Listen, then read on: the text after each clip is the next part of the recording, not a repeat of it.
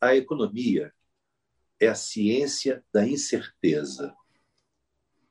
Se é uma ciência, como é que ela pode voltar contra si mesma, uhum. né? no sentido de como que ela pode ser a ciência da incerteza?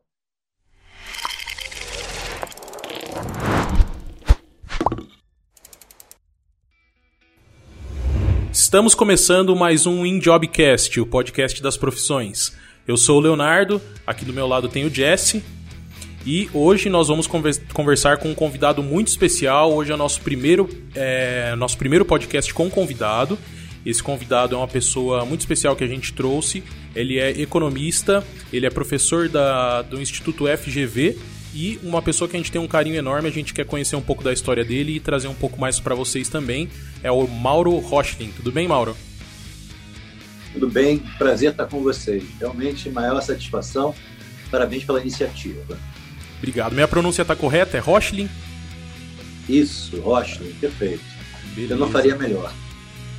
Bom, só gostaria de lembrar que esse projeto e esse podcast é, uma, é um projeto independente e todas as opiniões citadas ou comentadas aqui são única e exclusivamente dos nossos idealizadores, dos nossos convidados e não tem nenhuma relação com marca ou instituição. Ah, beleza, Mauro? Queria primeiramente, muito obrigado pelo seu convite. Estou muito empolgado com isso. A gente está bem ansioso para isso acontecer. Um primeiro podcast com um convidado. Esse Exato. projeto que nasceu para a gente assim de uma ideia simples e hoje a gente está caminhando para tornar isso realidade. A gente espera que isso ganhe grandes frutos. A gente faz pelo prazer de fazer, né? Que a gente gosta muito e, cara, estar em contato e fazer um networking com pessoas importantes, conhecer um pouco mais sobre, sobre as profissões, eu acho que é sempre fantástico. Então, é algo que a gente sempre carregou entre nós, a gente sempre, eu e o Jess nos conhecemos há muito tempo, e a gente sempre carregou essa curiosidade em saber mais, em saber mais sobre diversos assuntos, e hoje a gente tem a oportunidade de trazer convidados e compartilhar para as pessoas também, né? Exatamente. Professor, de novo, a gente agradece muito essa oportunidade e vamos lá, né? Acho que a gente gostaria de, de primeiro conhecer um pouquinho da história do professor, né? O professor pudesse compartilhar aí, a, enfim, toda a parte teórica de, de educação, o que, que o professor aprendeu, onde o professor se desenvolveu. Acho que seria interessante a gente começar por essa parte. Com certeza. Então, ok, vamos lá. Se há curiosidade sobre isso, mas, claro, vou alertar em primeiro lugar que a história que eu vou contar é uma história muito pessoal e ela não é exemplo de, de nada para ninguém. Né? Ainda que eu assim seja uma pessoa realizada na minha profissão, tenho prazer de fazer o que eu faço, é, eu recomendo que as pessoas façam isso. Tenham prazer no que estão fazendo, mas cada um sabe, enfim, é, sabe de si. Vamos lá, deixa eu é, apresentar um pouquinho da minha história e mais adiante, imagino eu, a gente pode falar de que possibilidades um economista teria em termos de mercado de trabalho, em termos de área de atuação, né? de que maneira ele poderia se posicionar no mercado. Minha história é a seguinte: é... eu fui estudar economia por uma paixão mesmo. Eu gostava muito, me interessava muito no assunto, ainda, claro, com isso com 17 anos, foi quando eu fiz a escolha para entrar na faculdade de economia. Eu entrei com 18 anos, com 17 eu fiz o vestibular. E eu já tinha uma curiosidade muito grande de acompanhar o noticiário econômico. Né? Eu já fazia isso, o que acho que é uma exceção. Hoje, um rapaz, um jovem de 17 anos, é, não sei, me parece que seguir o noticiário econômico é um tanto excêntrico, digamos assim. Hum, é, Mas, enfim, eu tinha essa curiosidade né? e é, eu fui estudar economia e com uma certa é, com, com paixão por isso. Mas acontece que, ao mesmo tempo, logo no início da faculdade, me surgiu a oportunidade de montar um negócio. É, surgiu a oportunidade de montar uma, uma fábrica de roupas, uma fabriqueta. Na verdade, inicialmente foi um investimento relativamente pequeno. Eu me lembro que a gente contratou alguma coisa de não mais do que meia dúzia de pessoas e é, começamos desse tamanho a, a quase que brincar de fazer, é, de produzir roupa e de vender roupa. E, ao mesmo tempo, eu uhum. fazia faculdade de economia, estudando na Universidade Federal do Rio de Janeiro. Então, eu, eu costumava dizer que eu dava um expediente de manhã é, na faculdade e à tarde eu dava um expediente no, nessa fábrica que a gente tinha. E eu, o tempo todo da minha carreira ela foi muito marcada por essa dualidade, né? É, eu assim sempre busquei assim alimentar uma carreira acadêmica, mas sempre tive um pé também assim na iniciativa privada. Então é, essa fábrica é, cresceu muito, ganhou, enfim, ganhou outra dimensão para ela para mim, né, na minha vida, e eu passei uhum. a ser um empresário, na verdade, atuando ali no setor têxtil. Isso você já tinha que idade, professor? Eu tinha, na verdade, eu comecei muito cedo. Eu comecei com 19 anos. Ah, realmente bem tá, não tinha não tinha nem terminado a faculdade ainda, não tinha nem terminado a não, faculdade ainda. Exatamente. Eu estava fazendo faculdade. Então, como eu disse, de manhã eu ia à faculdade, à tarde eu ia para essa fábrica. E essa fábrica, em relativamente pouco tempo, ela, ela ganhou outra dimensão e me, pro, me pro, propiciou trabalhar com outros setores, inclusive. Então, passei a atuar também no, trabalhando no setor de comunicações. Eu fui sócio de uma agência de publicidade no Rio de Janeiro. E, enfim, uma série de desdobramentos desse negócio. Né? Uhum. É, lojas de varejo, é, fábricas de, de malha, de malharia. E, ao mesmo tempo, eu segui carreira acadêmica. Sabe? Eu não, não abandonei. Eu, quando acabei o, a minha graduação, eu fiz uma prova para um mestrado em Relações Internacionais, para outra universidade aqui do Rio, a PUC, do Rio de Janeiro, que tinha um centro de estudos em relações internacionais. Eu continuei interessado, assim, meio expediente, fazia, vamos dizer assim, um turno acadêmico, literalmente, né? ia para a faculdade, e à tarde atuava como empresário. E, na verdade, a minha vida toda foi marcada por isso. Né? Então, é, depois eu fiz é, mestrado, comecei a dar aula, e também uhum. fazia isso, dava aula, normalmente eu dava aula em períodos noturnos, e durante o dia atuava como empresário e usando um tantinho do que eu aprendi em economia para tocar o negócio, pelo menos me deu maturidade para talvez lidar melhor com o negócio. E nessa, nessa época, professor, você. Nessa época, desculpa te interromper, nessa época você dava aulas na, nessa mesma universidade ou em escolas? Em, a que nível? Não, eu dava sempre universidades. Sempre universidade. sempre universidade. Na verdade, eu fiz o seguinte: eu fiz o meu, a minha graduação inicialmente e combinava, como eu disse, com, vamos dizer assim, um, essa atuação é, empresarial. Uhum, uhum. Depois eu fiz o mestrado e continuei com a atuação empresarial. Mais tarde, é, mais adiante, logo depois do mestrado, fui fazer, fui dar aula, continuei com a atuação empresarial. Dava aula, na verdade, assim, nem como minha atividade principal é, na ocasião. E, enfim, mas é, acontece que eu fui me envolvendo mais com a área acadêmica e mais adiante fiz um doutorado aqui na Universidade Federal do Rio de Janeiro e tinha a pretensão realmente de, de ter um pé bem firmado na área acadêmica. Eu tinha esse desejo, por prazer mesmo, de de, de lidar com isso, de tratar de economia, e principalmente porque eu via nisso uma aplicação muito prática, não só em termos de cátedra, né? Eu sempre fui professor de macroeconomia, ou transitei nessa área, né? lidei com economia de países, e, ao mesmo tempo, é, podia lidar com isso no dia a dia, né? porque você está todo Sim. dia falando de PIB, de inflação, de taxa de juros, de taxa de câmbio. Então, é... a minha vida teve essa combinação. Né? Eu transitei pelo setor é, têxtil, fui do setor de fiação e malharia, fui do setor de publicidade, é, sou sócio hoje de uma empresa de produção de, de, de conteúdo audiovisual. E estou bastante envolvido hoje com a cátedra também, através da Fundação Getúlio Vargas. Né?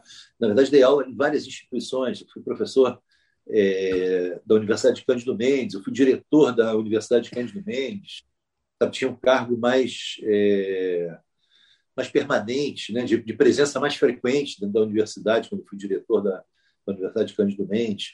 Fui professor da PUC, aqui do Rio de Janeiro, fui professor do IBMEC, aqui do Rio de Janeiro, e sou professor hoje da Fundação Getúlio Vargas. Então, enfim, a minha história é uma história que combina um tanto da área empresarial com a área acadêmica.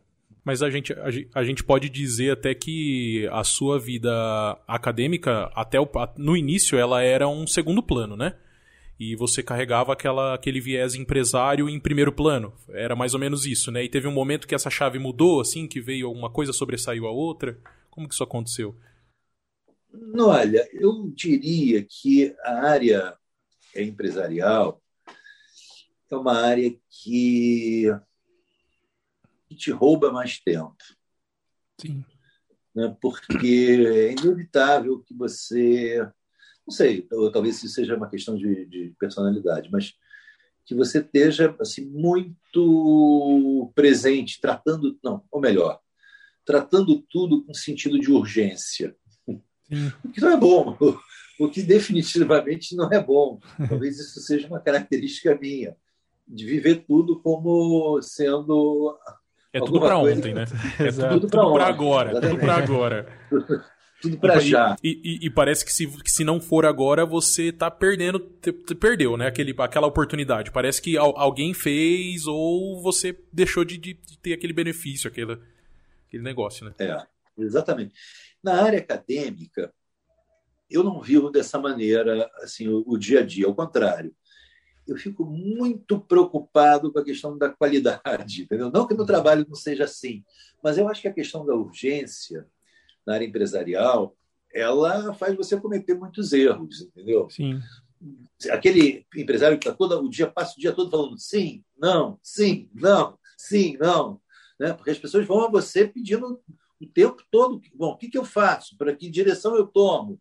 Qual é a melhor estratégia? E você passa o dia dizendo sim, não, direita, esquerda, cima, baixo. Né? E na área acadêmica, as coisas têm que ser muito bem pensadas, muito bem avaliadas.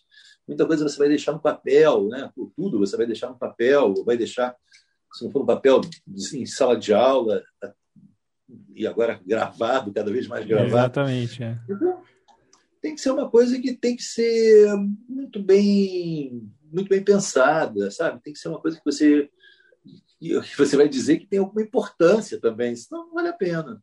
Mas então, mas então para você assim, sair daquela, na verdade você não saiu totalmente, né, da vida de empresário, mas aquilo para sua qualidade de vida e também para o que você mais gostava de fazer, imagino que é o que você queria desde de pequeno trabalhar com economia era realmente trabalhar na vida acadêmica, né? Você fez o mestrado, você já estava caminhando para que isso acontecesse uma hora, né? De seguir mais na vida acadêmica, se dedicar mais na vida acadêmica que na área empresária.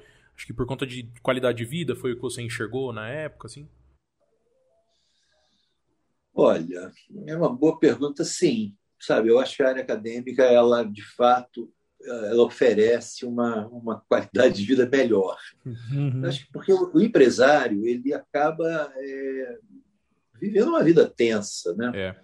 Por mais tá mais aqui no Brasil, né, professor? Estar, é, aqui no Brasil, aqui no Brasil né? é bem complexo ser empresário. Exatamente. Eu imagino você tem família, né, professor? Tenho, eu tenho. Quer dizer, tenho, eu, na verdade, hoje eu moro eu e minha esposa. Tenho filhos que já são crescidos, já moram sozinhos, né? Mas, mas para um empresário, muitas vezes, é, dividir a vida pessoal com a vida profissional é, é, um dos maiores desafios, né? Exatamente. Não levar, não levar o problema para casa, para dentro de casa tal, e, e ter esse desafio de migrar entre uma coisa e outra é um negócio difícil de lidar. Sem dúvida. É, é verdade. Mas olha, por outro lado, vou ser franco com você. Com a idade, ou melhor, com um amadurecimento, melhor falar assim. Exatamente. É verdade, eu vou te falar, é verdade. Com amadurecimento, você sabe fazer uma gestão de tempo de forma mais eficiente. Sim. Porque você sabe o que você tem que valorizar. Exatamente. Sabe? Você sabe. Mas você precisa de, de um tempo para isso, você precisa de maturidade é uma coisa que você alcança através do tempo, né? Então, não tem, não tem a experiência escola... vai te mostrando o seguinte: olha, aquilo ali é mais importante, foca melhor naquilo ali. Olha, aquilo ali já é mais coadjuvante, relaxa, entendeu? Não tem escola melhor que a própria vida para ensinar a gente, né? Só tem coisa que só a vida para ensinar mesmo. Exato. É. É, um, uma a empresa outra... é uma boa escola. Exato, exatamente. Acho que seguindo um pouco dessa parte acadêmica que o professor falou, que segue hoje, né, e tem atuado bastante nisso, é para a gente entender, quando se fala de, de universo acadêmico, tem muita gente que às vezes fica com a visão que a pessoa que investe a carreira dela é, na, na parte acadêmica é para bem dizer assim, é único exclusivamente para dar aula. É, muita gente tem essa visão. E como que é isso, professor? Porque assim, a gente sabe que a vida de, um, de, uma pessoa na área acadêmica não é simplesmente só dar aula, né? Não é só transmitir conhecimento, mas tem mu muitos é, muitos caminhos que às vezes a, a, a, algumas pessoas, alguns profissionais que seguem nessa questão acadêmica investem na, nas áreas de pesquisas, em contribuir, é, seja em pesquisas para o setor privado, até mesmo para o setor público, né? Mas como que é essa dinâmica? Como que é, um, um, acadêmico, né, alguém que está se, seguindo essa carreira, ele, ele consegue definir isso. Né? Se, ele, se ele segue só para uma parte mais de, ah, vou transmitir conhecimento e ser um professor, ou vou investir em compartilhar e pensando num, num, num, numa colaboração é, que eu diria assim, um pouco. É, mais, mais para a sociedade. Não, não que o professor não contribua para a sociedade, mas a, a ideia, assim, quando a gente fala de, de pesquisa, a gente vê muito sobre é, pesquisadores econômicos, que é o que está às vezes na mídia, de fazer as, as análises de mercado, as projeções, enfim. E isso contribui muito para tanto para as empresas quanto para os governos ter um norte do que seguir com seus planejamentos e as suas execuções. Né? Como que, que o, o, o acadêmico ele define ou ele ele não sei se ele opta por isso, mas como que ele é, trata essa condição? Bom, vamos lá. Falando sobre carreira acadêmica, você definiu bem. No, no final, digamos assim, você tem dois grandes campos que você pode se dedicar. Primeiro, aliás, e esses dois campos têm uma interseção muito grande. Primeiro é a área de de ensino. Né? Você pode se dedicar exclusivamente ao ensino, não, se, uhum. não, não fazer nada de pesquisa. E você pode fazer muita pesquisa e até pode fazer pesquisa demais e, em termos comparativos, até se dedicar pouco ao ensino. É, eu me dedico hoje, dizer, fora o meu trabalho empresarial, meu, meu trabalho acadêmico é um trabalho de ensino. Eu não participo de pesquisa. Uhum. Porque participar de pesquisa exige, na verdade, uma qualificação, uma dedicação e um aprimoramento que talvez só uma, uma dedicação exclusiva consiga oferecer. Então, quando a gente fala de pesquisador, uhum. pesquisador acadêmico, não estou falando de pesquisador de mercado, não estou falando sim, de analista sim. de mercado, estou uhum. falando de pesquisador estrito senso, aquele cara que está tá vinculado a uma instituição de pesquisa, ele está vinculado a uma instituição. A, pesquisa, a linha de pesquisa que ele trabalha é uma linha de pesquisa institucional, não é alguma coisa do tipo o camarada resolve assim, ah, eu resolvi pesquisar sobre a economia brasileira dos, da segunda metade do século XVI, eu quero falar sobre o ciclo do, sei lá, da cana-de-açúcar, entendeu? Não é assim. Uhum. Quando a gente fala de fazer pesquisa, é assim, vem cá, tem uma instituição que é aquela que você está vinculado, que o pesquisador está vinculado, tem vinculação funcional, empregatícia. Uhum. Uhum. Esse, esse pesquisador ele vai é, trabalhar uma linha, dentro de uma linha de pesquisa que a, a, uma instituição dentro daquela instituição, um instituto dentro daquela instituição tem. Então, por exemplo, na Universidade Federal tem o Instituto de Economia. Então, o Instituto de Economia tem as suas linhas de pesquisa nas suas linhas de pesquisa. Uma pode ser, por exemplo, é, economia regional. E dentro aí você pode desenvolver é, diferentes projetos de pesquisa dentro dessa linha de pesquisa, economia uhum. regional, ou uma outra linha de pesquisa. Enfim, esse, isso é fazer pesquisa acadêmica. Isso aqui é fazer pesquisa acadêmica. Só para uhum. que é, o público entenda. Quando se fala de pesquisa, não é uma coisa assim etérea, assim, de alguém que sabe, ficou muito inspirado e resolveu fazer é, uma não é? pesquisa. É, a pessoa é não acordou coisa... do dia para noite e fala, não, vou pesquisar alguma coisa agora. Tive uma luz, né? antes de dormir eu é. pensei, veio um sonho.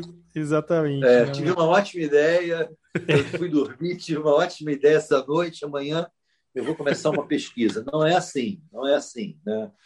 E você precisa, óbvio, isso tudo, você pode achar que é uma camisa de força, pode até ser, mas, por outro lado, ela permite que exista uma, uma certa meritocracia naqueles que vão ter à sua disposição verbas públicas, que vão ter à sua disposição suporte, equipamentos, pessoal, colegas, entendeu? Então, as pessoas precisam estar qualificadas para serem pesquisadores.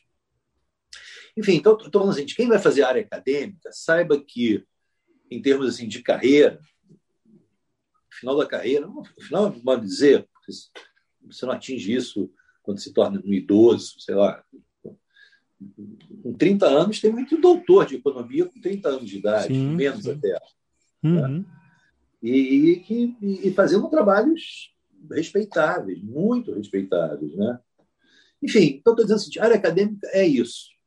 Uhum. Pode fazer, é, pode dar aula, pode dar aula em universidade particular, pode dar aula em universidade particular, pode. E aí, e mesmo através de universidade particular, pode acessar é, financiamento de pesquisa, isso tudo é possível.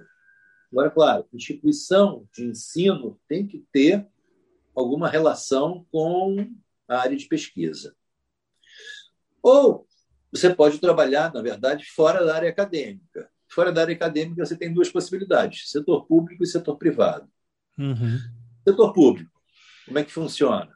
Depende da empresa. Né? Existem empresas, e depende do órgão. Você pode estar falando de uma empresa estatal, Petrobras, Eletrobras, que aliás vai ser privatizada, uhum. Banco Central, alguma coisa do tipo. É, ou você pode falar, estar tá falando de um ministério, ah, Ministério da Economia, Ministério da Saúde, enfim. É, isso, é, isso é que se chama setor público hoje. Você tem tanto as estatais como os órgãos de Estado, vamos chamar assim. Uhum. E aí, um economista vai trabalhar provavelmente naquelas áreas afins com essa com a economia. Então vai trabalhar no setor financeiro, vai trabalhar no setor administrativo. Basicamente isso. Acho que o foco principal seria esse. Agora, pode trabalhar no setor de marketing? Pode, mas não é a especialização. O economista é, não tem nenhuma especialização. Hoje em dia é bem dinâmico, né? Mas, mas sim, é, faz mas, sentido. É, mas, mas assim. Eu, mas eu, eu acho que essa ainda se valoriza um tanto a especialização, vocês não acham? Sim, sim, não, com certeza. É, é, professor, eu ia te fazer uma pergunta, que é o seguinte: na, na área acadêmica, um professor de economia, que é o que você faz, ele vai atuar é, explicando para pra, as pessoas né, como funcionam os processos econômicos, como funciona, por exemplo, é, os pilares macroeconômicos de uma economia, exatamente quais são os índices, como funciona aquela. Porque eu, eu, eu penso a economia como se fosse um ser vivo, sabe? Algo que vai se moldando, vai, vai, vai crescendo, vai se desenvolvendo. Agora, na indústria privada ou no setor público, quando você trabalha com um economista dentro de uma empresa, ele vai ter que prever alguns cenários, alguma coisa para estudar algumas manobras que aquela empresa vai fazer, pensando no, no, desenvolvimento, no crescimento da empresa, na lucratividade. Como que é o dia a dia de, de um tanto de um economista dentro de um setor é, é, privado, dentro de uma empresa ou de um setor público, quanto um economista que é professor, que está na área acadêmica. Como que é o dia a dia? Como que o, que o que diferencia? Quais são as coisas que você tem que se, se desenvolver? Como que é a atuação do, desse profissional nessas duas áreas? Bom, na área acadêmica, quem está dedicado a ensino, basicamente dá aula, prepara a aula, corrige prova. Que é a parte chata, né? É, corrigir prova é. é. a parte chata do professor, né? Todo é. Isso é unanimidade entre os professores. Tem o ônus e o bônus. Você perguntar qual é o que, o que você menos gosta na sua profissão, É corrigir prova. prova. corrigir prova. Mais ou menos, quer dizer... É, é. Ainda, ainda mais uma prova de economia, né? Porque, assim, eu sou engenheiro, então as minhas provas pro professor eram um pouco mais fácil, né? Chegava no resultado, deu o resultado que eu pedi, não, não deu, já, já erra. É. Agora, quando você pega um aluno de economia que escreveu um texto descrevendo, sei lá, o cenário macroeconômico brasileiro de 50 linhas que você tem que ler para corrigir uma prova, não deve ser muito legal, não, né? Pois é, e você tem que comentar, não é só certo e errado. É. Não é botar errado x não é igual a 5, x é igual a 8. não é isso. Sabe? Exato. Você tem que fazer. Porra, você vai ter, você está julgando o texto do cara. Você está julgando o texto. Você tem que ser muito criterioso, você tem que ter muito cuidadoso também, né? Uhum. Criterioso e cuidadoso. Então, porra, é chato corrigir prova. Mas, enfim, então tem essa área de ensino. Que, então, a rotina é essa: aula, preparação de aula, correção de prova. Basicamente isso. E tem a parte de pesquisa. Quem faz pesquisa faz o quê? Normalmente quem faz pesquisa também dá aula. Né? As coisas uhum. estão associadas. Dificilmente você vê um pesquisador que não dá aula. Agora, acontece, você vê professor que não faz pesquisa. Isso você vê. Uhum. Agora, o pesquisador, o que ele faz? Pesquisa. Lê muito. Lê muito, tem que consultar, ler artigos acadêmicos, tenta ler o que está na fronteira da ciência, idealmente, né? Uhum. se possível. Né? É, lê, lê, lê, lê e produz. Ou seja, publica, publica, publica, publica. Escreve, escreve, escreve, escreve. É isso. É, a vida é essa. Desculpa, participa de congresso. Entendeu? Então, na verdade, é, eu, uma, uma vida de, de um pesquisador é uma boa vida, assim, no sentido de que o cara dá aula. Para quem gosta, poxa, Sim. um prato feito, né? O cara escreve o tempo todo, o cara lê o tempo todo, o cara participa de congressos, onde ele ouve colegas falarem coisas que interessam a ele, que ele talvez não tenha pensado e colegas tenham pensado e, e convidado ele a pensar. Então, caramba.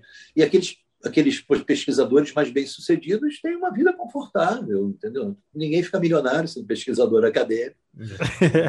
Aliás, não, minto, até fica, não fica. Aliás, falei besteira, você vê nos Estados Unidos, mesmo na Europa, você tem alguns pesquisadores que viram best-sellers. Esses sim, ah. best pesquisador, isso não é incomum. Uhum. Não é incomum pesquisa, né, pesquisa. Mas a gente está falando de uma minoria. pesquisador que é escritor, que é best-seller, que vira celebridade. Aí, aí não é, acho que o, o nosso. É bem difícil acontecer. Não está mirando, quer dizer, não sei se estou alguns estão mirando, mas eu acho que a maioria do público não está mirando em virar uma celebridade mundial. Está é. pensando talvez numa coisa mais pé no chão, né? Sim, sim, claro, claro. Não, mas hoje as pessoas pensam em economia, é desenvolver economia para tentar mudar o Brasil, né? O brasileiro tá, tá nessa onda agora. Tá eu vou pegada. aprender sobre economia para mudar o Brasil, porque todo mundo hoje tem uma opinião muito forte, muito crítica quanto ao governo, né? E eu acho isso extremamente positivo, inclusive, que as pessoas viram que virem questionadores para procurar entender, né? Isso é muito legal. E eu queria estender essa, até me fazer uma pergunta. Você, como, como uma, uma pessoa que estudou muito economia durante sua vida, já lecionou bastante, é, vendo a estrutura macroeconômica de uma nação, ao exemplo, Brasil, é, não te dá uma vontade de, às vezes, estar um pouco por trás ali para poder tentar direcionar algumas coisas que você vê que não estão sendo feitas é, corretas, algumas coisas que você acredita que não seja o certo para economicamente para o país, você como de, depois dessa de toda essa vida como empresário, como professor, você não tem uma ambição muitas vezes de tentar mudar um pouco isso? Como que Olha, deixa eu ser franco. Eu acho que a, a, a, a economia é a ciência da incerteza. Né, a, a, frase tem uma, tem uma contradição intrínseca, porque se é uma ciência, como é que ela pode voltar contra si mesma? Né? Uhum. Né? No sentido de. Como que ela pode ser a ciência da incerteza? Porque a ideia de ser ciência é a ideia de que você pode prever, você pode observar, ver a repetição e pode poder prever. Né? Isso é uhum. ciência. Então, agora, eu estou falando a ciência da incerteza, pô. Então, é, eu, eu, eu reconheço que a gente está lidando com uma ciência social, que a incerteza é muito grande, né? a uhum. incerteza é a marca dessa área do conhecimento. E eu, eu vejo que os meus colegas, mesmo aqueles que vão ser autoridade monetária, que vão usufruir de cargos públicos, vão estar assim, em, posições de, de, fato de decisão, eles também carregam dúvidas, meus amigos. Eu acho que aqueles que carregam certezas absolutas, esses são os perigosos, porque é, e, e daí eu vou te dizer o seguinte: a minha assim vontade de, de participar, de intervir, ela é mediada por essa por esse reconhecimento da dificuldade de se de se mudar tudo, de se mudar tudo rapidamente. Não uhum. que não se deva tentar, não que não se deva ter uma postura a favor da mudança, né, do que a gente uhum. precisa de melhor. Mas eu reconheço que as coisas são muito complexas, entendeu? Não são muito simples, não. Então, é, eu não tenho assim uma ambição de dizer assim, ah, na minha mão as coisas se resolveriam. Uhum, uhum. Até porque mexer com, com, com o governo é uma coisa complexa, né? Porque ah, você lida com, com situações regionais, né? ainda mais um, um território como o nosso, né? que foi o exemplo dado do Brasil. O Brasil é um país muito grande, né? Então você tem é, condições regionais específicas, né? Para você conseguir compilar tudo isso e fazer um, sei lá, uma condição geral para todo mundo, às vezes não se aplica, né? Até mesmo em economia, porque é muito difícil administrar essa questão. Mas é, é isso, eu acho que é a, a, o grande desafio, é, principalmente da, da, que eu vejo, por exemplo, da parte da economia, é você num país, de certa forma, que eu vejo que é muito instável como o nosso, é, é conseguir ter maior previsibilidade e uma previsibilidade mais mais mais é, como que eu posso dizer é, constante vamos dizer assim mais fácil de você conseguir entender as informações né que eu acho que fica muito é, assim tem, tem muito viés acho que, que eu vejo principalmente no nosso país, tem muito viés político que às vezes interfere nessas estruturas mais técnicas. É, o que, mas, o, olha, que a gente chama de verdade, política, né? É. Então... É, mas a gente não, não, Essa coisa de você separar a política da técnica, é, a prática mostra que é impossível, elas estão juntas. Né? Essa é a realidade. Você querer, uhum. não, mas eu quero uma análise só técnica, eu quero uma condição só técnica, eu quero ter só a visão. Não que ela não exista, mas é, governar é política, é fazer política, entendeu? Então, uhum. a gente não pode é, colocar de lado essa, essa, essa visão, essa consideração de que, olha, a política permeia tudo. Então, como é que a gente vai fazer tecnicamente para lidar com isso? Exatamente. Essa é a questão, essa é a dificuldade, né? É, e eu tô pra dizer que eu, no lugar do Mauro, eu também ia preferir a minha qualidade de vida como professor do que a dor de cabeça como. como, como mexer com, com, política e com governo, que é muito complicado, né? As estruturas é muito complicado. É, é. É uma dor eu de cabeça. Colegas, assim, colegas que se aborreceram com algumas é, participações em governos.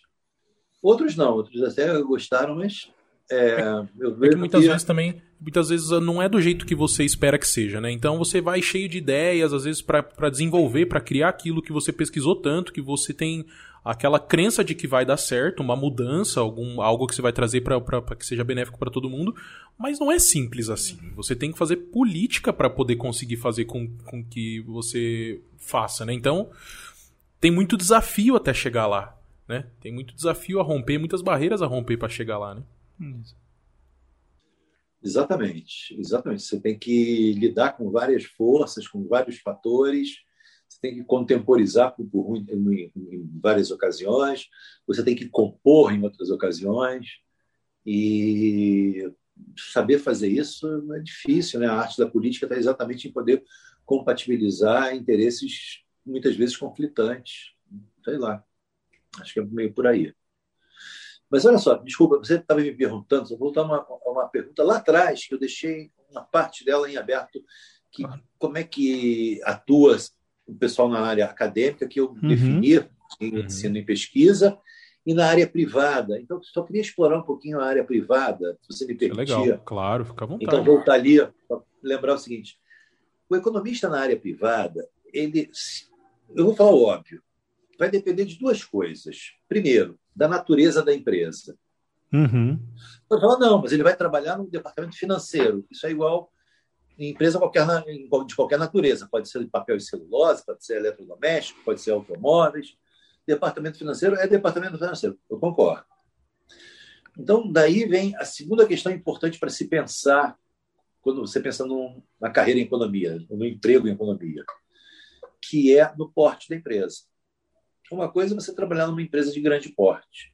Outra coisa completamente diferente você trabalhar numa empresa de pequeno porte. Completamente diferente. Quando eu estou falando de pequeno, não estou falando de microempresa, não. Estou falando de uma empresa de 20 pessoas, é uma empresa de pequeno porte. 20 pessoas não é pouca gente, dependendo do setor. Se é um setor uhum. que cria muito valor agregado, você está falando já de uma empresa né, que é 20 pessoas pra, na área de inteligência artificial, não é pouca gente, por exemplo. Sim. Enfim, então eu estou dizendo o seguinte: vai depender da natureza da empresa, vai depender do porte da empresa. Agora, se for departamento financeiro, o cara vai lidar com o que no departamento financeiro? Depende muito do porte da empresa. Se for uma empresa pequena, vai, o cara vai lidar com tudo. Vai lidar com aplicação, é, fluxo de caixa da empresa, aplicações financeiras da empresa, é, contas a receber, contas a pagar, desconto de recebíveis, antecipação de recebíveis. Vai lidar com esse universo não, né, do departamento financeiro. Como utilizar melhor recursos. E aí, dependendo da empresa, coisas muito mais sofisticadas, rede cambial, enfim. É...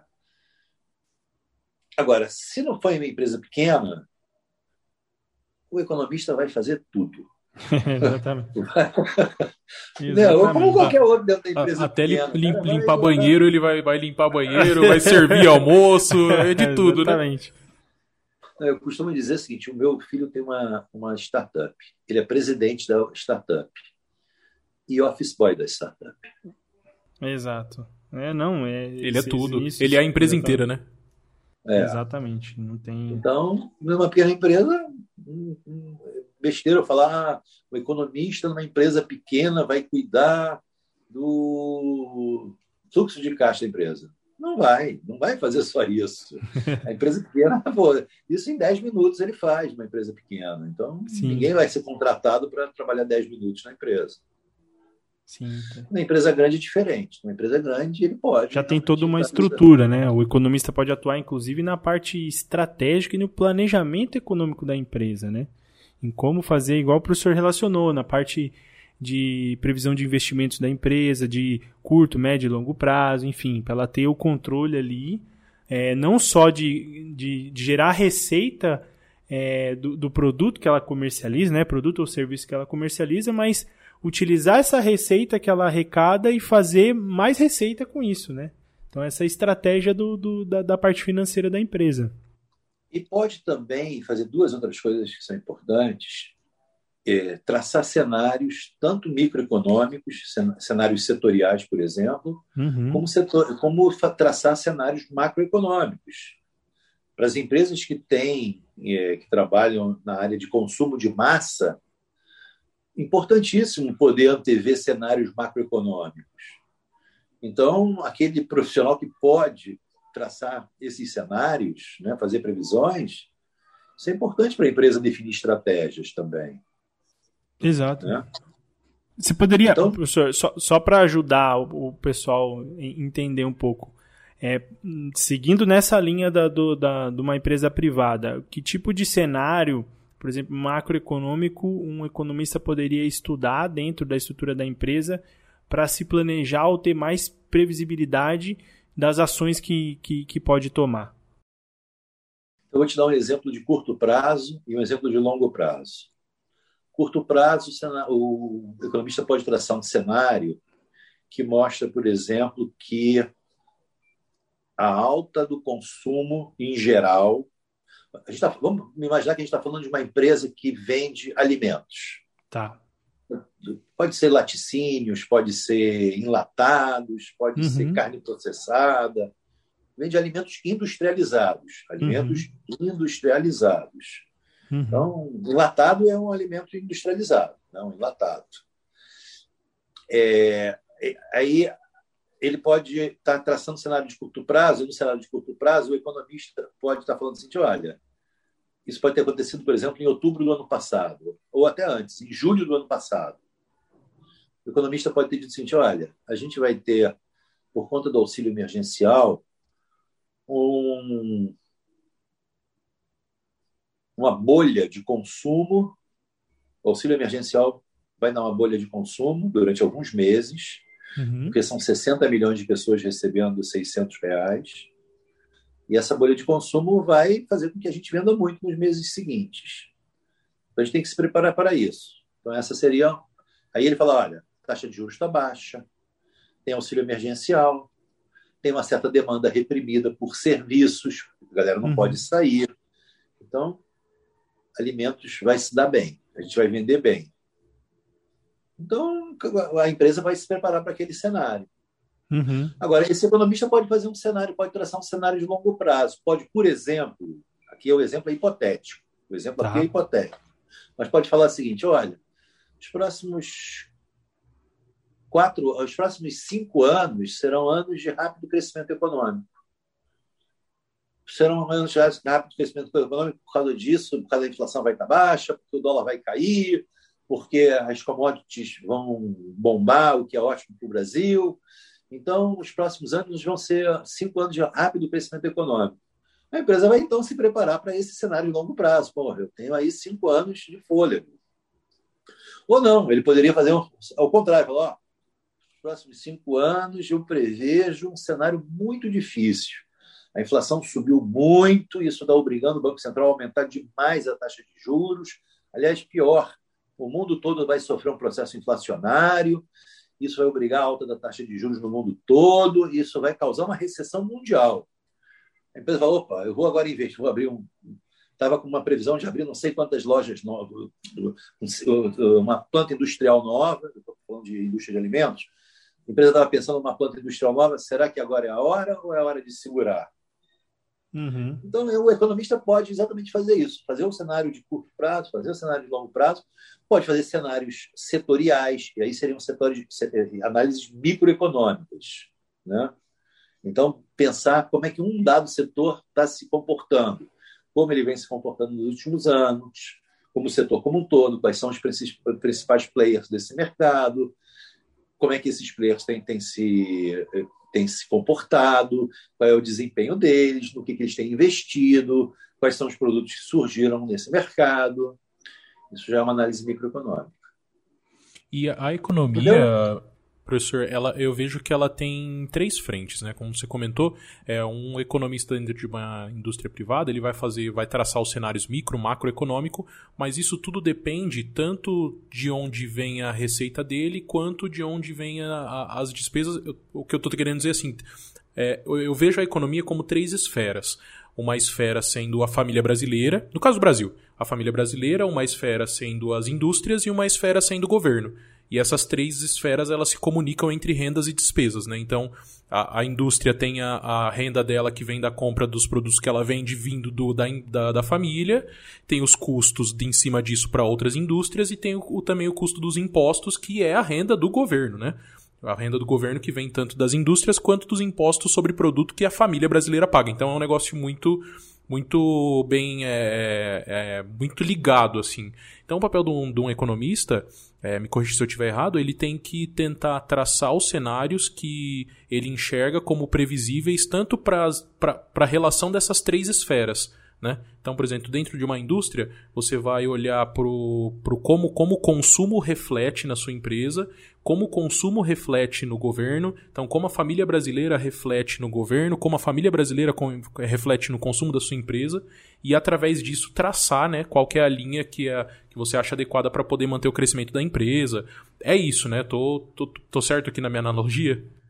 Tá, então, é, para sistematizar o que você falou, eu só corroboraria, corroboraria, corroboraria dizendo o seguinte: você tem que é, ver um sistema onde interagem famílias, empresas e governo.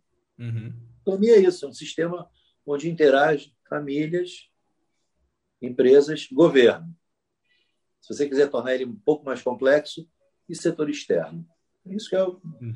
É, é, o, a economia trata de, da dinâmica de relacionamento entre esses agentes econômicos.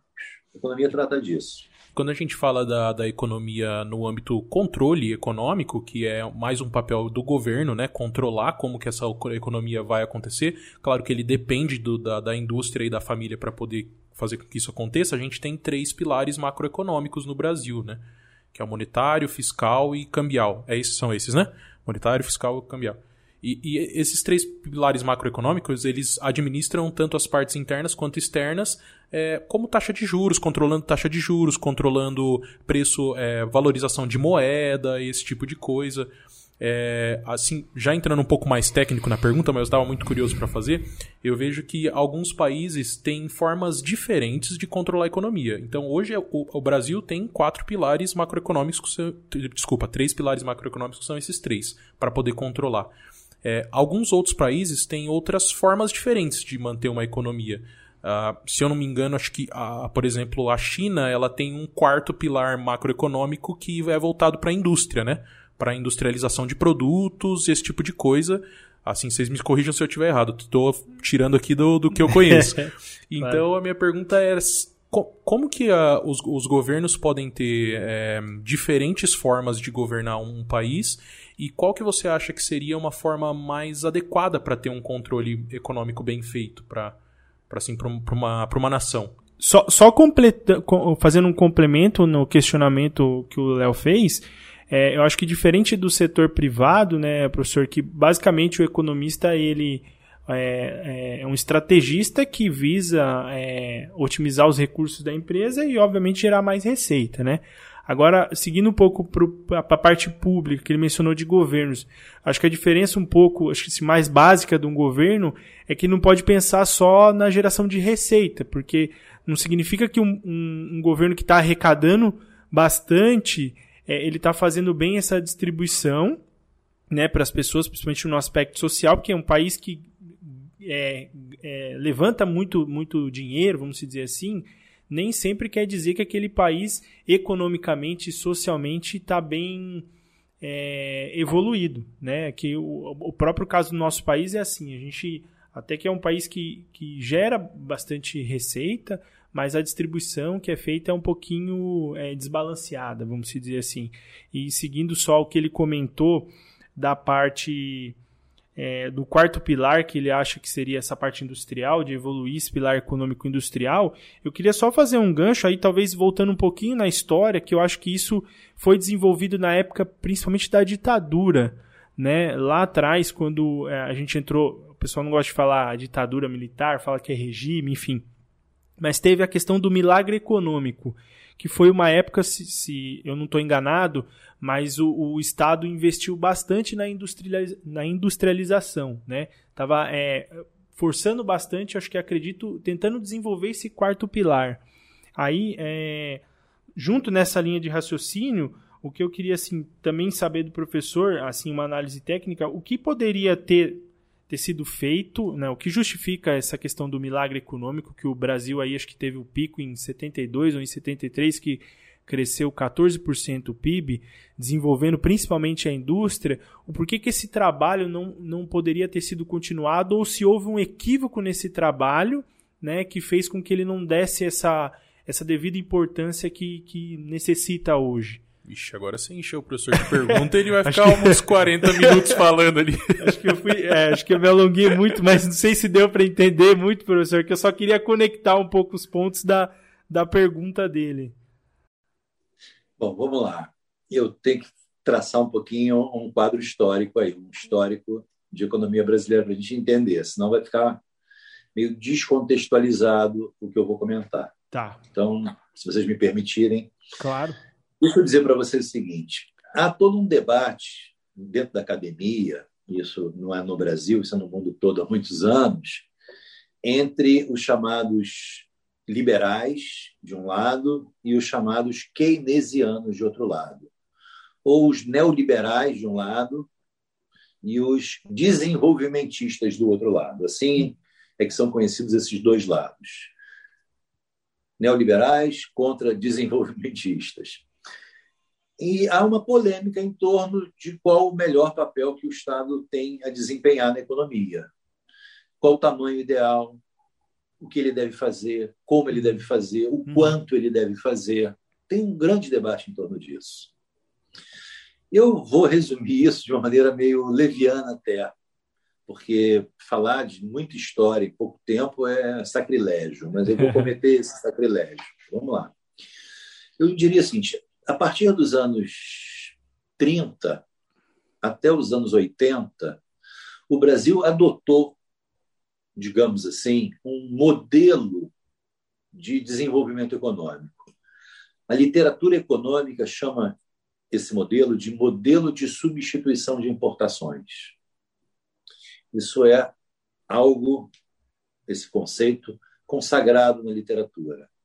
Ou uhum. seja, de 1930 a 1980, os governos brasileiros, independentemente de ideologias, de orientações, de caráter de regime, eles foram é, governos é, keynesianos.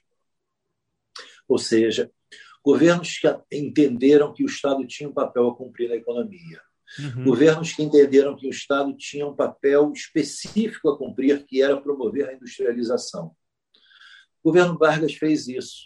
Exemplo, usina siderúrgica de Volta Redonda, obra do Estado. Uhum.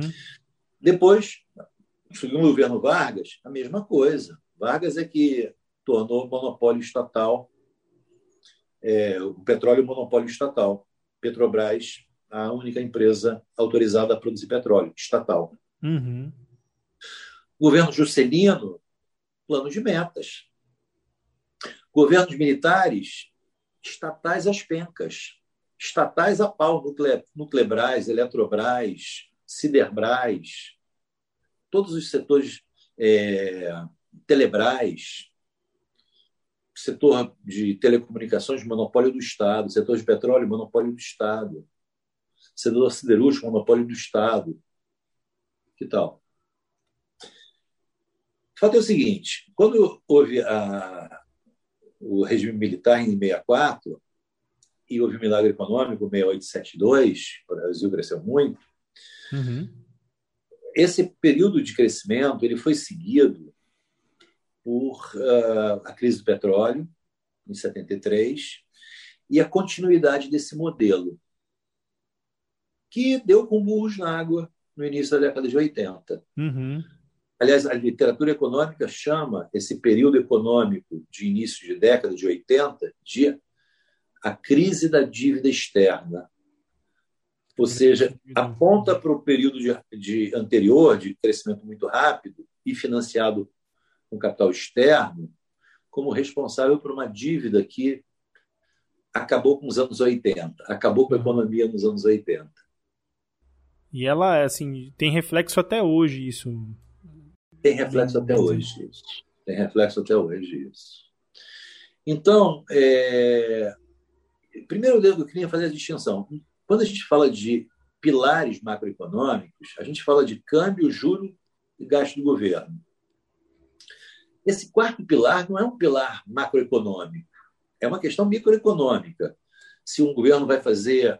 É, é, ou então é uma questão a gente pode falar de três pilares: o pilar fiscal, que é o gasto do governo, fiscal, o uhum. monetário, que é a taxa de juros, e o cambial, que é a taxa de câmbio. No lado fiscal, a China faz política fiscal de bancar crescimento industrial. Uhum. Mas é uma política fiscal, não é um quarto tripé. Não tem sentido quarto. É o terceiro. Está falando de gasto do Estado.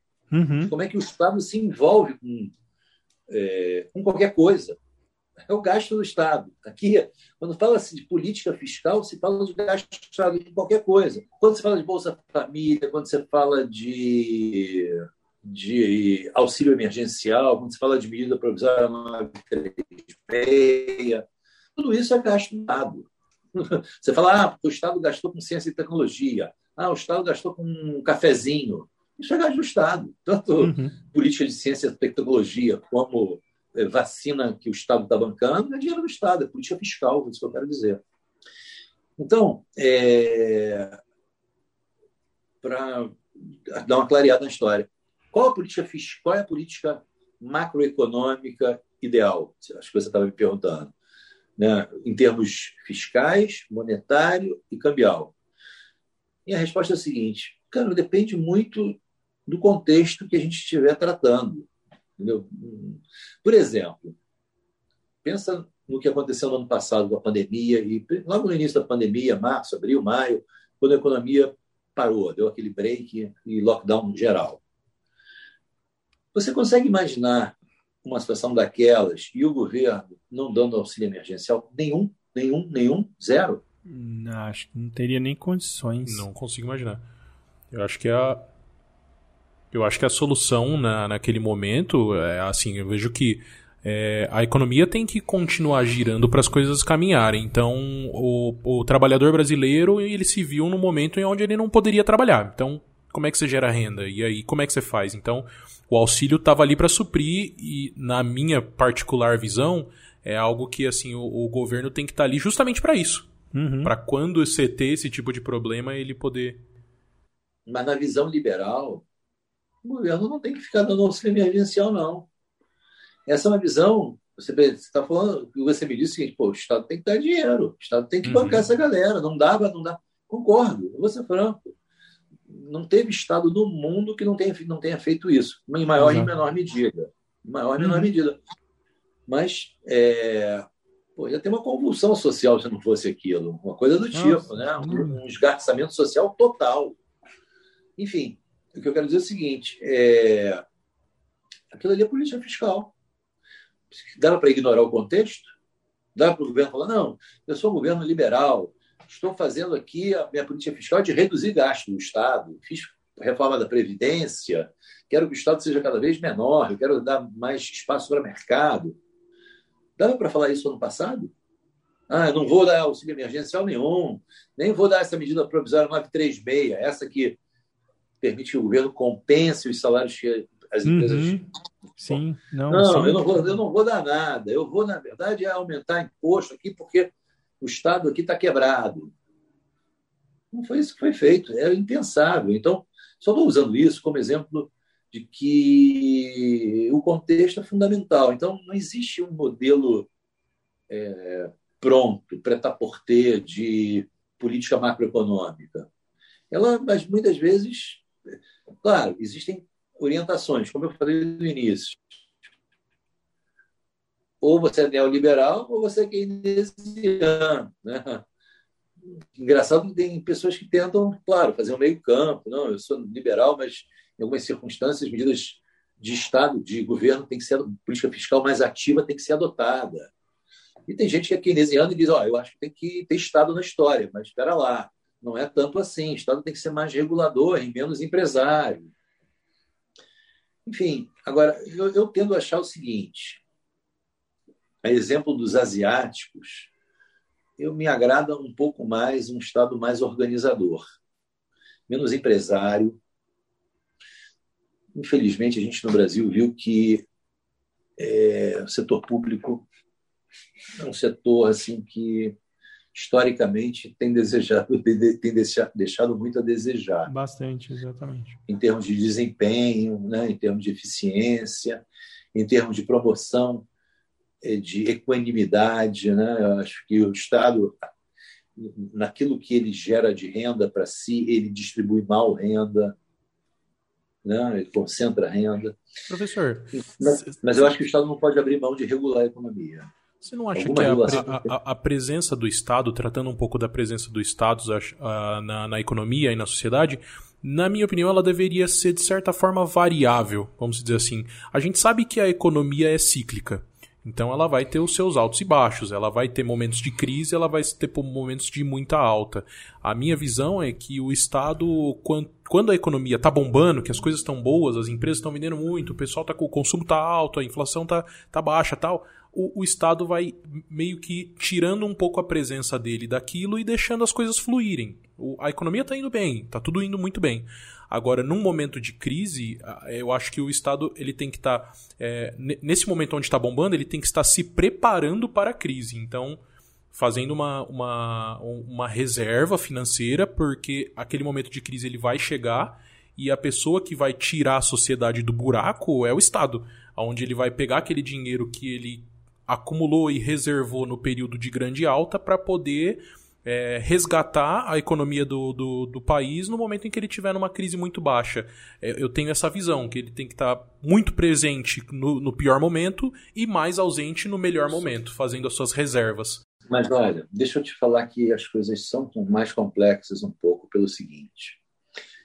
Você falou que ah, o governo deveria, o Estado é, deveria ser poupador na hora do, da bonança e teria uhum. que ser gastador na hora das vacas magras. Puxa, aí que está. O problema em economia é que a gente lida com o que a gente chama de trade-off. É um dilema entre uma escolha e uma renúncia correspondente. Em outras palavras, se você diz assim, olha, na bonança o Estado tem que ser poupador, eu vou te falar o seguinte: Estado poupador é um Estado que joga contra o crescimento. Entendi. E aí? Uhum. Ah, então o Estado tem que gastar. Não, não, não, mas aí, vamos dizer que, quer dizer, se isso acontecesse, o que não é fácil, porque o Estado, quando se torna poupador, ele começa a marcar gol contra. Ele começa a jogar contra o crescimento. O Estado, para se tornar poupador, é um Estado que vai passar a jogar contra o nível de atividade econômica.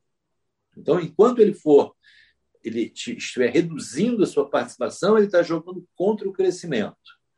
Ah, então, e quando, ele, e quando tem é, queda do PIB, o Estado tem que gastar. Vou falar, olha, o problema é que é, quando o, o, o PIB está caindo, é exatamente quando o Estado tem mais dificuldade de gastar. E ele tem que gastar nessa hora? Uhum. Então, ele teria, idealmente ele teria. Então, enfim, eu vejo que a economia é cercada de incertezas e complexidades. Sim. Esse é o problema. Esse é o grande problema. Então, é, eu vejo que as pessoas perguntam assim para os economistas: mas qual é a solução? O que a gente vai ter que fazer? Qual é o caminho? Onde está a virtude? E existem, acho que, dois tipos de economistas.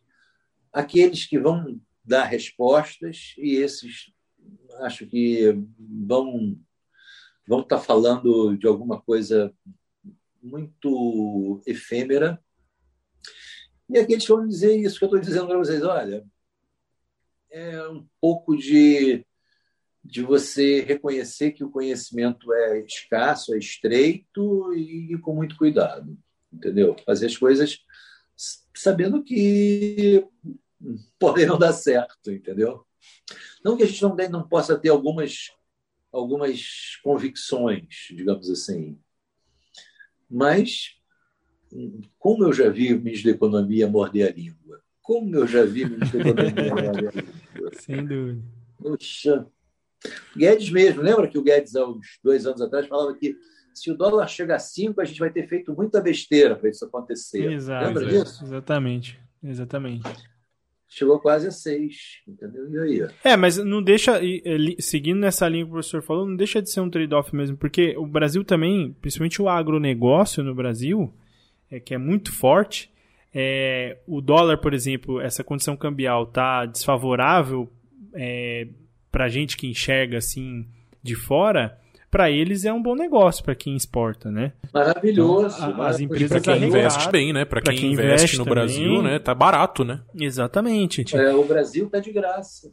Exatamente. E acho que o pra que um eu vejo. Tá... O Brasil está de graça hoje. Exato. O dólar a 5,80, o Brasil estava de graça. Estava de graça. Exatamente. Para tá quem vai investir.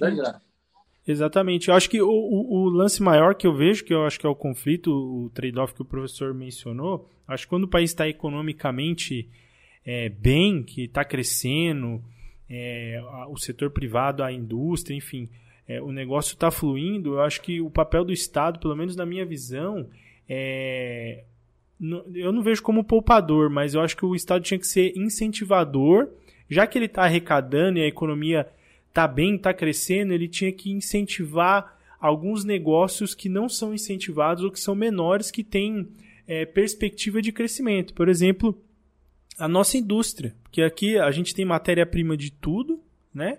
E a gente é mais importador do que exportador nessa área, de, principalmente de tecnologia, né? Porque quando você tem o dólar. Peraí, peraí, peraí, peraí, olha só. só pra, deixa, eu, deixa eu confrontar o que você falou com um exemplo histórico recente. Uhum. Olha o governo Dilma, o governo Lula-Dilma. Ele se fez uma séria aposta em termos estratégicos. Estou falando de política fiscal agora. Tá. Tá? Gasto do governo. Se fez uma séria aposta na estratégia chamada de fazer campeões nacionais. Qual foi a estratégia? Bota dinheiro na mão do BNDES, bota muito dinheiro na mão do BNDES. BNDES empresta dinheiro com juros subsidiados. Faça acontecer os chamados campeões nacionais. Esses, essas grandes empresas vão se tornar players globais né? e o país, com isso, vai ser muito favorecido. Né? A Coreia é um exemplo disso. A Coreia lá fez lá os, os queiretos, os é, coreanos lá, que aqueles conglomerados, né? Que, tipo, é... como é que é o nome das empresas? Essas empresas, Samsung, tipo, uhum. é... essa de carro, Hyundai, não sei o quê, o Brasil tem que ter também suas, suas grandes empresas, suas empresas globais. Não deu muito certo, né, amigo? Nos anos 80, nos anos 70 e 80, nos anos 70, 80 não, 80 foi a crise. Nos anos 70, o que a gente fez, 60 e 70, foram as empresas estatais. Uhum. Elas se tornaram o destaque do mercado, a estrela do mercado. Uhum. Metade do investimento do país saía dos cofres das empresas estatais. Metade do investimento produtivo do país, metade saía de empresas estatais. O governo Lula reeditou uma política que não era essa. O dinheiro não fluiu para empresas estatais. A ideia não era fazer Nuclebras, Petrobras, Telebras, Siderbras. Não era isso. A ideia era fazer Odebrecht, Camargo Correia, OGX. a gente viu o resultado, isso? né? É o resultado. É, Vale do Rio Doce, é verdade, tudo bem. A gente viu o resultado. É, o, o maior problema acho que é justamente a interferência política nesse aspecto, né? A gente já tem um histórico aí de, de quando há um conflito a política tem muito esse lance do conflito de interesse. Eu acho que é isso que prejudica. Eu vejo que se a, se a gente tivesse um Estado é, mais neutro, pensando como a sociedade em si, menos em defender grupos, né, grupos de interesse ou monopólios, oligopólios, enfim, eu acho que fluiria melhor isso. Porque, sei lá, eu acho que, por exemplo, é um exemplo que, que, que eu vejo que eu acho bastante interessante quando a gente fala de estatal, é tudo bem que é uma outra estrutura de governo, é um país extremamente menor que o nosso, né, de, de território, mas a, a, Noruega, por exemplo, ela tem é, uma, a, a, acho que a, maior empresa aí, talvez que sustenta boa parte da economia da, da Noruega é uma estatal de petróleo, que é a Statoil, né? E ela que sustenta boa parte da economia. E, e eles conseguem, acho que de certa forma, tirar um pouco essa influência da política e fazer muito mais esse jogo no sentido de incentivar certos setores que, que, que dependem aí, talvez, porque eu vi outro dia uma, uma pesquisa de, deles falando que é, eles sabem que o, o, ciclo do petróleo e o petróleo uma hora vai acabar, né? E eles precisam desenvolver outros tipos de tecnologia, outros tipos de arrecadação para continuar sustentando a economia de lá. E aí o, o, o, papel do Estado que eu vejo lá, ele, eles estão é, tentando desestimular algumas, algum, algum, alguns consumos que a, as pessoas de lá têm, principalmente com ah, carros é, movidos a, a combustível fóssil, enfim, essas coisas, e estão incentivando as pessoas, ou seja, eles estão fazendo um trabalho de cultura para as pessoas para pensando na prosperidade lá na frente. Eu acho que o maior problema que eu vejo também no nosso caso é isso, são coisas momentâneas, porque o, o brasileiro é muito de pensar as coisas para ontem, ninguém pensa, não faz uma projeção, né, que é justamente Economia. essa análise que o economista faz, né, essa previsão lá na frente, o que você tem que tomar de decisão ou de conjunto de decisões e ações que permite que você prospere lá, né? Então eu vejo, acho que uma, uma, uma, a maior dificuldade que a gente tem é justamente mais essa questão sempre de conflito de interesse nosso aqui. Agora, você tocou num ponto interessante, né? porque eu estava exatamente falando da ineficiência do Estado brasileiro, e você trouxe um contra-exemplo, que é o caso lá da State Oil, né? que agora ela se chama agora Equinox. Equinox, Equinox. isso mesmo. É, então, ela, ela, essa, a empresa, ela é uma empresa estatal, eles dizem que é uma empresa pública, não é uma empresa estatal. E a, a gestão da empresa é terceirizada. Então, Exatamente. não existe, então, não existe indicação política na gestão da empresa. Uhum. Né? Mas aí, vamos combinar o seguinte: a Noruega. Ixi. Caiu a câmera. Alô? Voltou. Ah, voltou. Não, caiu. voltou? Peraí, só um minutinho, eu estou aqui com um problema de. Mas olha só, eu estava dizendo o seguinte: é, no caso da, da empresa norueguesa, aliás, da Noruega, eu estava querendo combinar com vocês que a Noruega fica em outro planeta. Sim. Dizer que a Inglaterra, a Noruega, fica no planeta Terra é um exagero. Exato, é, eles têm então, outra. É... Então, olha só, só de curiosidade, é... na Noruega, se eu não estou enganado, a renda per capita é de 80 mil dólares. Acho que deve ser em torno disso mesmo, acho que é. 80 mil. Caramba, cara. Eu fiquei e penso assim, uma família de quatro pessoas, pai, mãe, dois filhos, quatro pessoas, tem renda média de 320 mil dólares por ano. Multiplica isso por 5,30. Então, a gente está falando de quê? A gente está falando de um milhão, um milhão e seiscentos. Um milhão e exatamente. A gente está falando de 120 mil, 130 mil por mês, não é isso? Mais ou menos, exatamente. E na, e viver, na né? Noruega, né? e na Dá Noruega, só de curioso, na Noruega, quando falar de renda média, está todo mundo pertinho da média. Sim. Não é que um ganha um zilhão e o outro morre de fome. Exato. A média é uma média que é a moda, moda no sentido estatístico, né? Está todo uhum. mundo ali próximo à média. Uhum. Então, tudo lá funciona. Lá Uma renda dessa eu ia tomar uísque todo mês. eu só Sem ia dúvida. comer picanha. Mas, é, enfim, é, é, realmente eu não sei dizer o quanto que o sistema econômico é, ele, ele condena a empresa estatal ou o quanto que isso tem um tanto de brasileiro, né? de raiz. Eu acho de característica local, entendeu? Eu não sei, não, eu não sei mesmo. Eu não sei analisar isso. Eu acho que é muito mais o, o principalmente o viés político. Eu acho que é o que mais é, talvez é, gere esse desconforto e gere esses problemas que a gente tem aqui. É, você, vê, você pode ver que a maioria dos escândalos que o professor estava mencionando da época aí dos incentivos da, do governo do PT, né, Lula, Dilma, enfim, é, o escândalo da própria Petrobras, você vai ver é, as pessoas que foram que, que foram enquadradas principalmente no escândalo da Lava Jato lá eram indicações políticas. Você não tinha pessoas, por exemplo, é, de carreira lá dentro que investe, que tava que cresce dentro da Petrobras, enfim, que ajuda a Petrobras a ser o que ela é hoje, né, a representatividade que ela tem até no mundo. É, mas é, o que eu vejo é assim, é essa interferência política que prejudica às vezes a questão até mesmo econômica do nosso Nasce país. do conflito de interesse, né? É, exato. Exato, exatamente. É.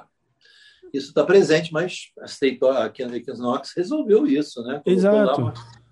Você vê, olha só, só de curiosidade, eu, eu sou realmente um, um fã da Noruega. Você que trouxe o assunto, eu vou abusar pela claro. admiração realmente que eu tenho da economia e da gestão econômica dos, dos, dos noruegueses, desculpa. Né? Os nórdicos, de uma maneira geral.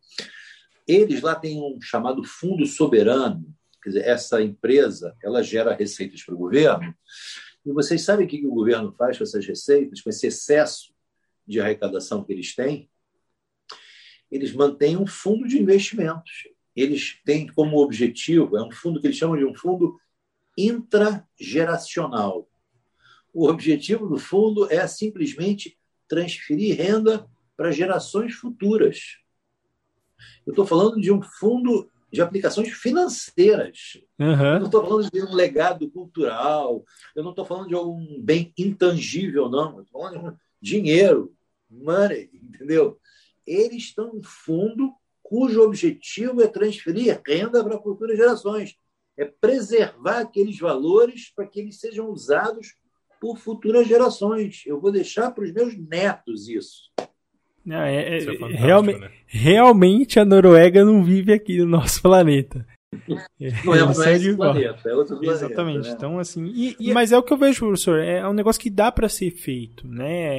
Eu acho que independente é, da, da, da, condição, até mesmo dos economistas que pensam é, de ter presença mais de Estado ou não, eu, eu acho que tem que ser um mix da, das duas condições. Eu acho que o Estado tem que, tem que tem que ter presença dele, mas ele tem que ser presente de uma maneira eficaz. Ele tem que estar tá ali, mas é, de maneira que eu diria assertiva, no sentido de ser como se fosse um atirador de elite. Ele vai lá e, e faz o investimento, ou faz o incentivo, ou faz a intervenção é, da maneira que vai incentivar ou não ou não vai atrapalhar, porque a, gente faz isso, a gente incentiva uma coisa aqui, mas estraga um monte de outras depois, né? Esse é o nosso problema aqui.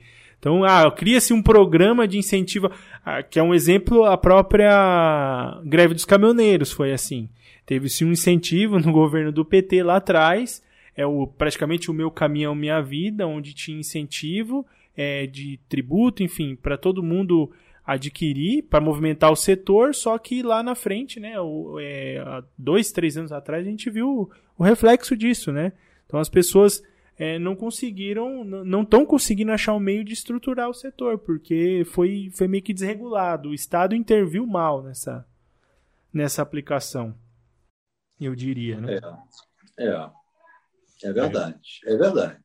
Você vê muitas vezes o Estado gerando um incentivo inverso ao pretendido.